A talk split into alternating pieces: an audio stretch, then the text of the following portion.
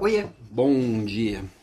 Você, o que, que você me responderia se eu perguntasse rápido assim? Pá, o que, que você faz?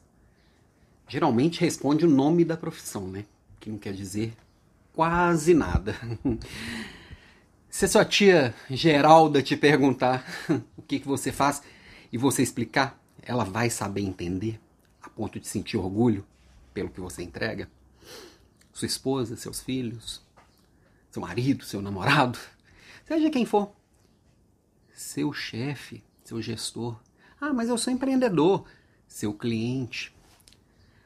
Você só vai ser valorizado por aquilo que as pessoas entendem que você oferece.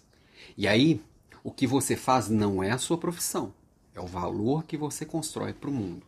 E saber isso e conseguir vender isso e conseguir dar clareza nisso é o primeiro passo para você ser reconhecido. Você só pode ser reconhecido por algo que você oferece. E esse algo tem que ser muito claro. Se eu estou vendendo um, se eu estou vendendo um lote, se as pessoas não souberem que eu estou vendendo um lote, quanto ele custa, eu não tenho como reclamar que as pessoas não estão valorizando o meu lote. Para tudo na vida é isso. E aí vem a segunda parte da pergunta, né? Que é o que você faz e quanto você cobra por isso.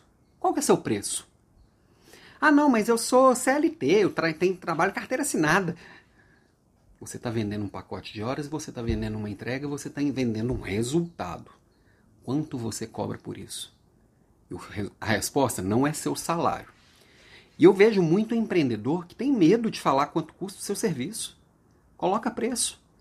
Só com clareza do que você oferece e preço claro, você pode ser valorizado. Só com isso você pode entender se realmente o seu valor no mercado é aquele. Mesmo você for CLT, quanto você vale no mercado? Você já consultou o mercado? Você sabe quantas pessoas estariam dispostas a pagar por esse pacote de serviço que você hoje oferece para a empresa XYZ?